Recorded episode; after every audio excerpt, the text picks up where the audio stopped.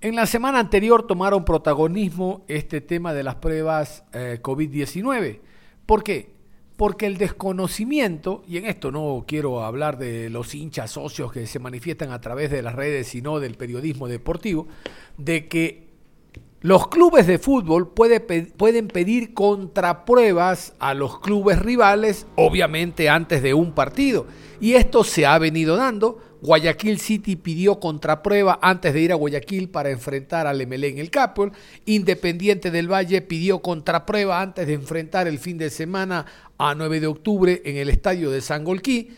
Pero resulta que cuando Barcelona pide contraprueba al equipo del Mushurruna, sale sobre todo la prensa desinformada para decir, pobrecito, el gigante Barcelona, ¿cómo quiere acabarlo a Mushurruna?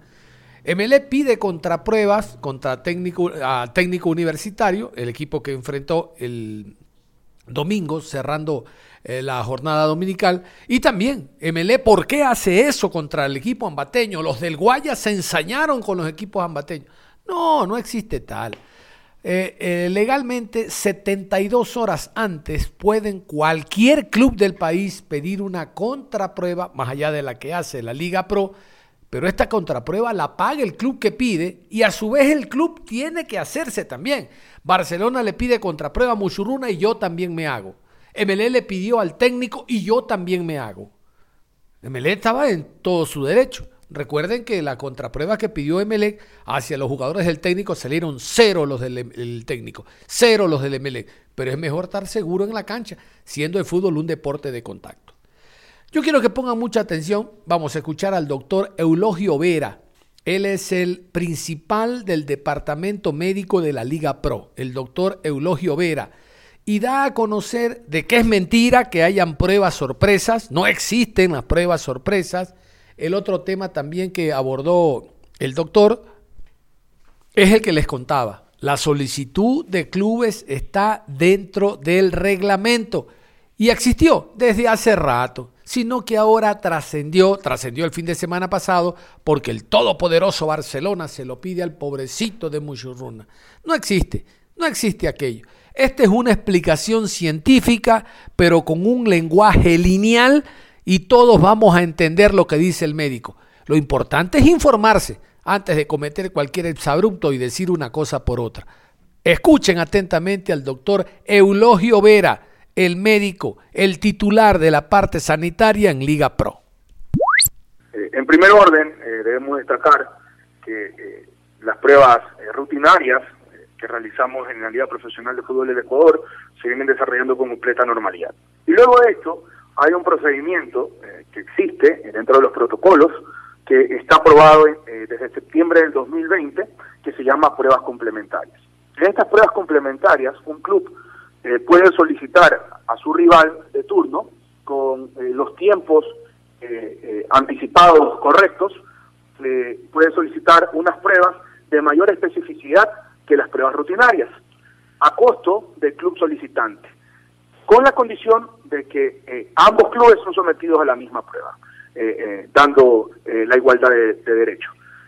esto se notifica con la debida anticipación una vez más al club solicitado, Luego de esto eh, se eh, comunica, se realiza una sesión entre los cuerpos médicos para que se pongan de acuerdo, dado que eh, los costos operativos y pues la coordinación operativa tiene que ser de mutuo acuerdo y Liga Pro actúa como un ente regulador y supervisor de este proceso. Posterior a eso, las pruebas son reportadas directamente desde los laboratorios acreditados por el Ministerio de Salud Pública con los más altos estándares de calidad hacia la Liga y, es así como funciona.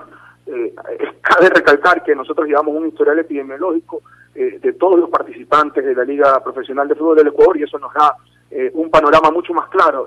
debemos entender que no es una prueba aislada, es una sesión de pruebas que ya venimos realizando, estamos en Madrid y hay muchas muchos deportistas que continúan desde el 2020, en su gran mayoría, más del 90% continúan en nuestro fútbol y tenemos un histórico prácticamente desde el 2020 de ellos y podemos tener un mejor eh, eh, un mejor panorama eh, de su estado sanitario con respecto al COVID. Nosotros tenemos una serie de esquemas de pruebas. dentro de este esquema de pruebas nosotros consideramos líneas de base de, pruebas PCR para hacerlas a todo el fútbol, con fechas determinadas, entendiendo el escenario epidemiológico. Luego de eso, tenemos un esquema de pruebas específico para aquellos que compiten internacionalmente, entendiendo que su exposición es mayor. Y luego el, el, esquema rutinario, que es generalizado, precompetencia. Entonces son algunas pruebas que se realizan.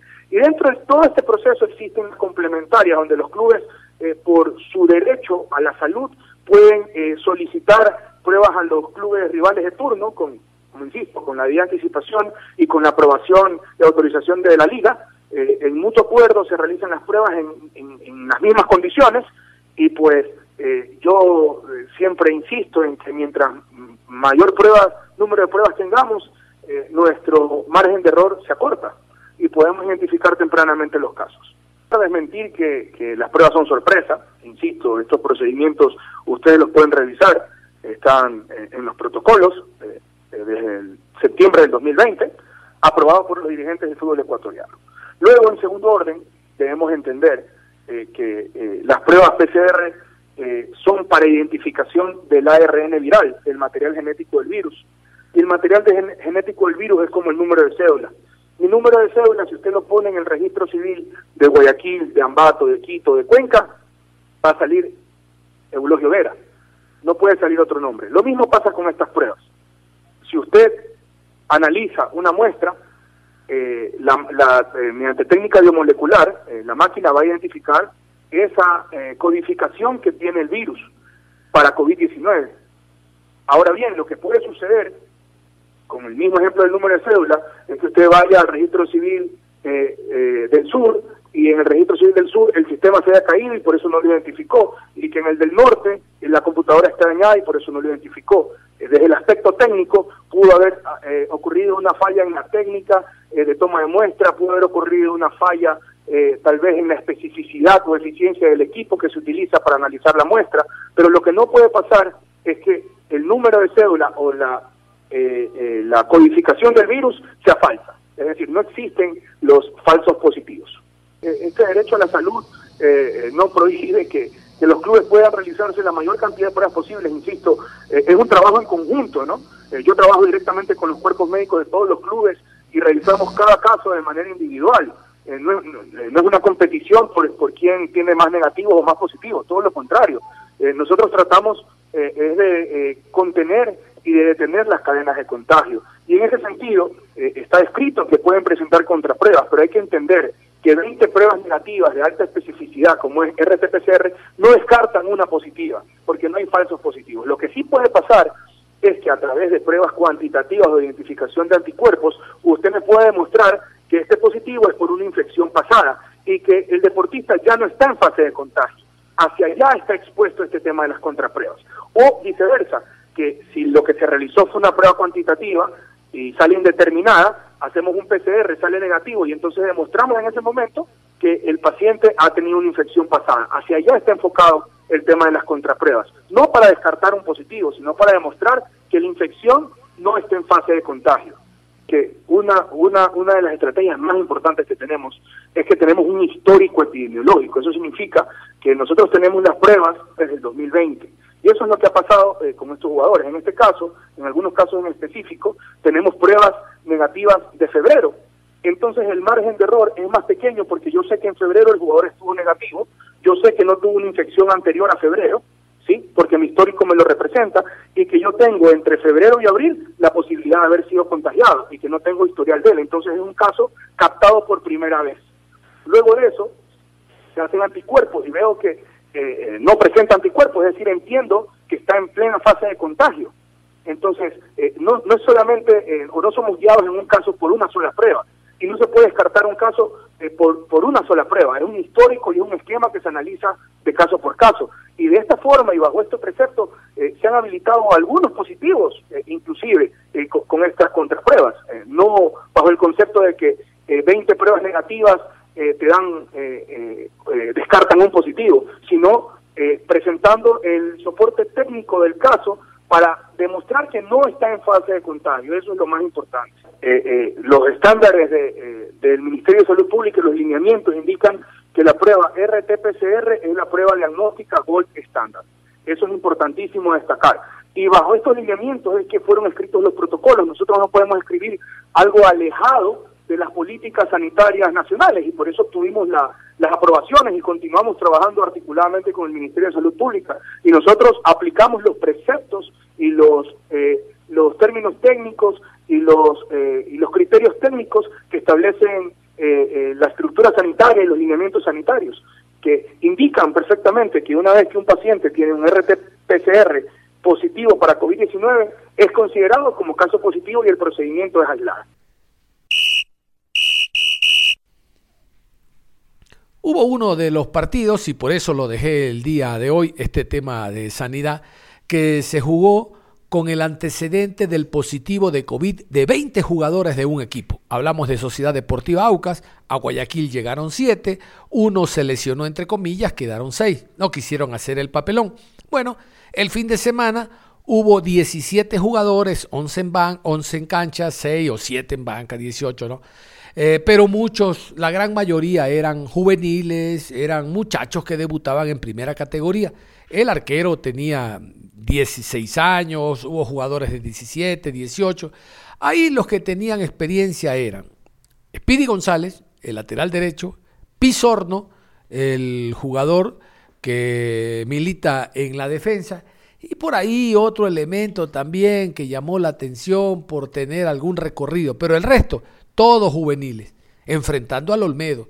Para el Olmedo, gracias, significó, como decíamos ayer, eh, para la estadística que sea el primer partido del campeonato que gane el Olmedo. Y la culpa no es del Olmedo. Aprovechó que le pusieron eh, muchos jugadores que debutaban en el fútbol ecuatoriano y ganó su partido. Vamos a repararnos de aquello. escuchemos la alineación de Maximiliano Villafañe, que estuvo al frente del equipo. Estos son los 11 del Aucas con tres jugadores que ya tenían algún recorrido. Corozo, Ponguillo, Mina, Pisorno, Medina, Borja, Clavijo, Nachi, Vivar, González y Zambrano. Escuchaban ustedes, ahí está, González, Pisorno y Janus Vivar, los tres jugadores que tenían algún recorrido. Por su parte, Troviani le puso todo, le tiró todo el tráiler, le tiró todo el camión con la Joya Lloví en delantera. Los 11 de Troviani. Ceballos, Corozo, Grueso, Cisneros, Ferrari, Yedro, Andrade, Montaño, Rezabala, Rodríguez y Ayoví. Y como era de esperarse, el equipo de El Olmedo ganó este partido. Son dos equipos de la Sierra. Aquí no había el ahogo contra un equipo de Costa. Ganaba 3 por 0 cómodo el Olmedo porque, reitero, aprovechó las ocasiones de gol. De hecho, la Yoya Llovilla es el goleador de ese equipo, del Olmedo. Eh, después se descontó a través de la vía del penal porque González anotó. Primero falló el penal y en otra jugada volvieron a cobrar. Digo yo, se me ocurre, ya que estamos lanzados al ruedo, démosle chance un pelado, démosle chance un muchacho total. Y si el muchacho la falla está dentro de lo probable, pero él nunca se va a olvidar que en primera categoría A debutó en casa contra el Olmedo y metió un gol de penal. O de plano lo falló, pero démosle chance al muchacho. Vamos a escuchar a Juan Pablo Troviani, el técnico argentino, feliz porque ganó el partido, obvio, si no ganaba esta Troviani, con presencia de Ondas Cañaris aquí el técnico argentino. Eh, sí, bueno, eh, la verdad fue un gran triunfo. Entramos muy nerviosos el primer tiempo. Yo creo que, que ya el segundo tiempo fuimos muy superiores. Creamos muchas situaciones. Eh, con la entrada de Eri Estedilla y la máquina Quintero ganamos en el medio campo. Y ahí donde estuvo. Bueno, entonces este partido, no sé si estamos en Casablanca con nuestros compañeros, Alfonso Lazo, Maite Montalvo, Andrés Villamín ya estamos. Eh, por favor, colegas, poner en silencio. en Guayaquil, Guayaquil City frente a Liga Deportiva Universitaria. Ya estamos para ese partido, Andrés. Bajada. Eh, ah, siga usted porque yo tengo que. Pablo Troviani. Muchas dificultades. Ok, gracias, Chaquito. Eh, gracias.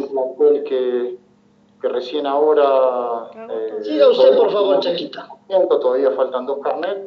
Y bueno, con todas esas, esas dificultades estamos ahí, todos estamos ahí en el pelotón, con dos partidos que uno gane, te metes ahí en mitad de tabla. Y bueno, eh, con respecto a la defensa hay que seguir mejorando.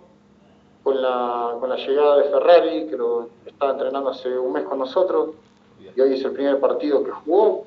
estamos satisfechos con él, eh, seguramente le va a dar mucha experiencia y bueno, tenemos que seguir mejorando los laterales, tenemos que seguir mejorando en, todas las líneas, más allá que uno gane, pierda o empate, siempre hay que mejorar, así que me voy satisfecho por el resultado y por principalmente el juego de segundo tiempo. El primer tiempo, vos calcular que es un equipo con muchas presiones, un equipo plantel joven, eh, el fútbol es el club y sus circunstancias. Nosotros teníamos nuestras circunstancias, que recién ahora se están mejorando y estamos bien, entonces teníamos mucha presión y el primer tiempo entramos bastante nerviosos. Eh, pero después nos tranquilizamos, eh, entró Félix, entró la máquina Quintero, le dio eh, experiencia, le dio pausa y la máquina le dio eh, seguridad a la hora de, cortar y tocar firme el balón y, tocar seguro. Después hicimos los otros tres cambios. Entró García, entró Ryan de Jesús, eh, así que no soy Denis Quintero. Y bueno, agotamos todos los cambios el segundo tiempo porque realmente teníamos banco y, y podía y podía hacer recambio y tener piernas frescas. Yo creo que hicimos un buen segundo tiempo. Eh, vamos con eh, la siguiente inquietud, eh, John Hidrobo, del medio Ondas Carchenses. Perdón, Ondas Cañaris. Ondas Cañaris. Primero felicitarlo por la victoria y en segundo lugar decirle cuán importante es este triunfo, no estrictamente por el resultado, porque le permite salir de los últimos lugares, sino en relación a la semana de trabajo, es el primer triunfo, la semana de trabajo de seguro será diferente. Y si usted considera que anímicamente el equipo obteniendo ya esta victoria ya van a comenzar ahora sí a observar el Olmedo que usted pretende, profe, porque realmente hoy se vio grandes pasajes de buen fútbol. Le reitero la felicitación y feliz retorno arriba. Bueno, muchísimas gracias.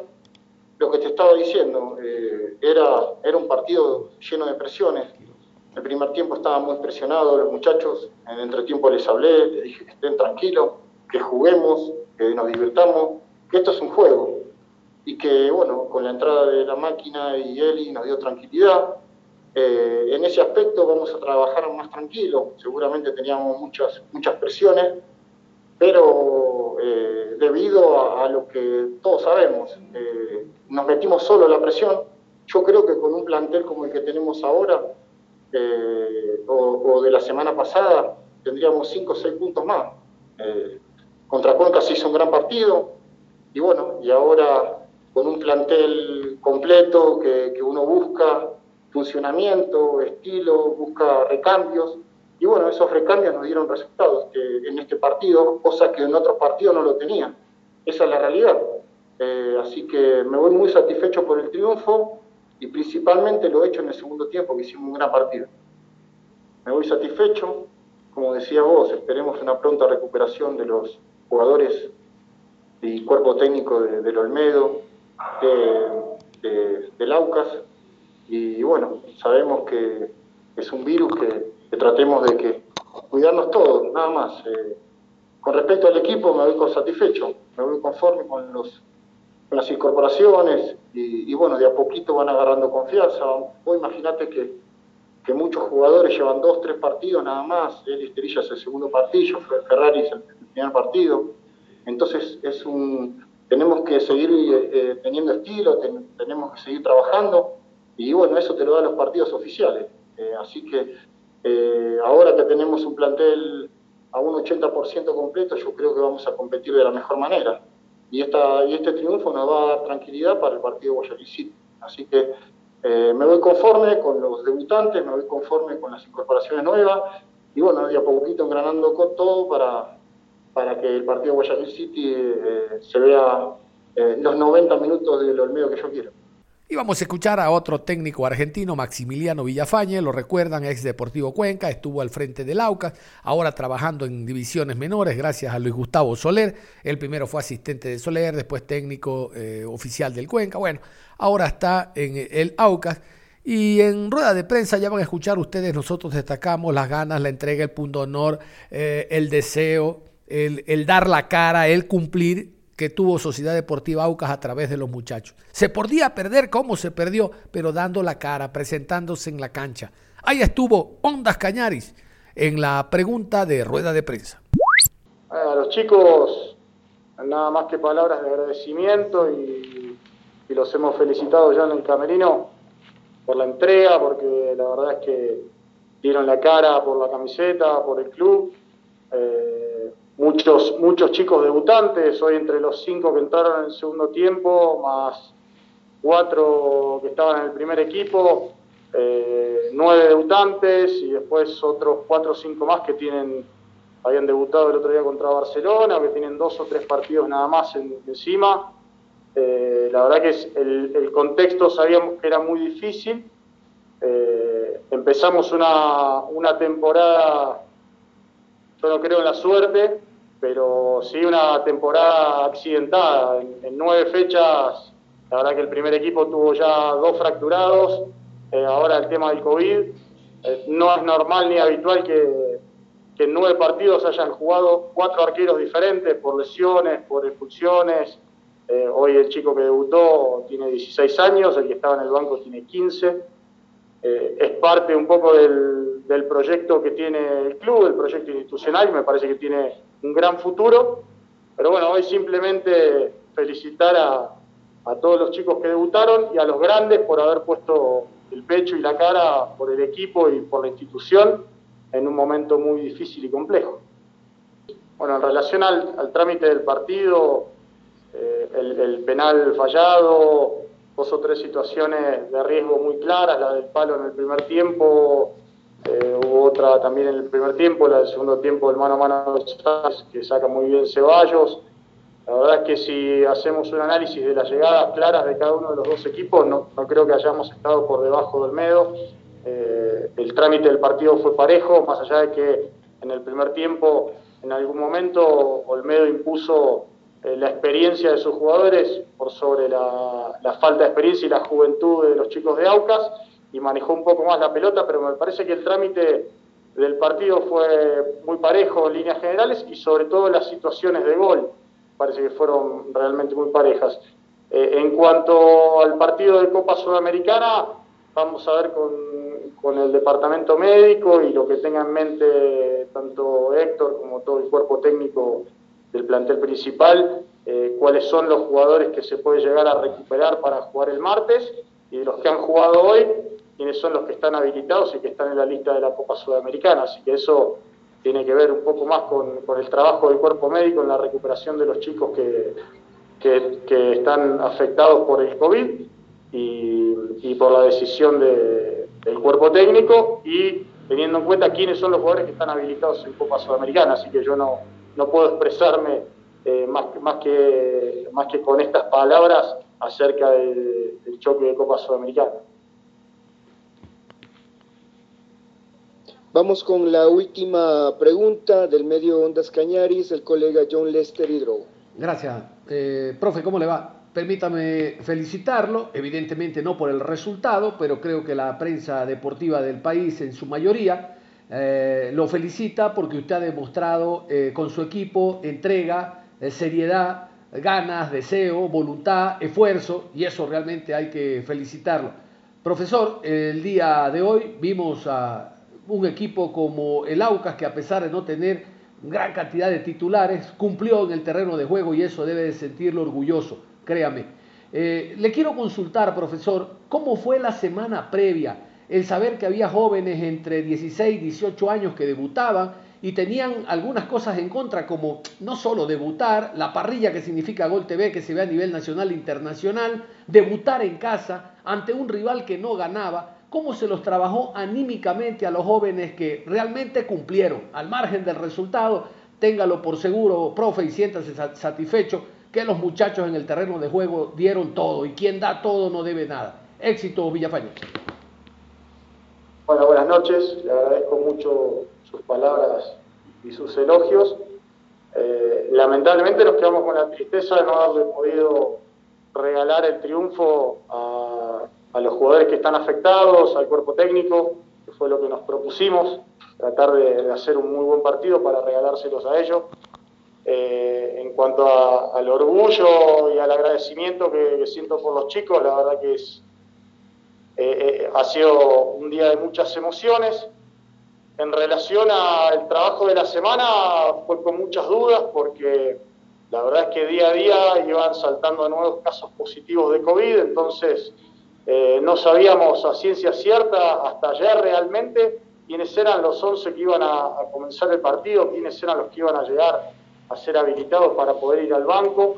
Así que fue una semana de mucha incertidumbre en ese sentido. De hecho, el, día jueves hicimos fútbol con la reserva y de los jugadores que hicieron fútbol el día jueves, ya el viernes había algunos eh, detectados como positivos de COVID y que estaban en los planes como para iniciar. Por eso es que también eh, hoy hubo tantos chicos debutantes, pero bueno, en, ese sentido es el proyecto institucional eh, de, darle lugar a, los jóvenes que tienen mucho talento. no es un mérito mío, a mí me toca hacer la, cara visible de un proyecto de divisiones formativas que tiene no solamente jugadores con mucho potencial, sino que también tiene eh, recursos humanos eh, muy valiosos para el club. Nada más, cerramos la información deportiva a esta hora de la tarde, invitándolos a que continúen en sintonía de Ondas Cañaris, su radio universitaria católica. Recordar, hoy juega Barcelona, Copa Libertadores de América, 17 horas con 15, y también Sociedad Deportiva Aucas en casa ante Atlético Paranaense. Usted de esto y más de seguro se va a enterar en las próximas programaciones de Ondas Cañares. Un abrazo, hasta cualquier momento.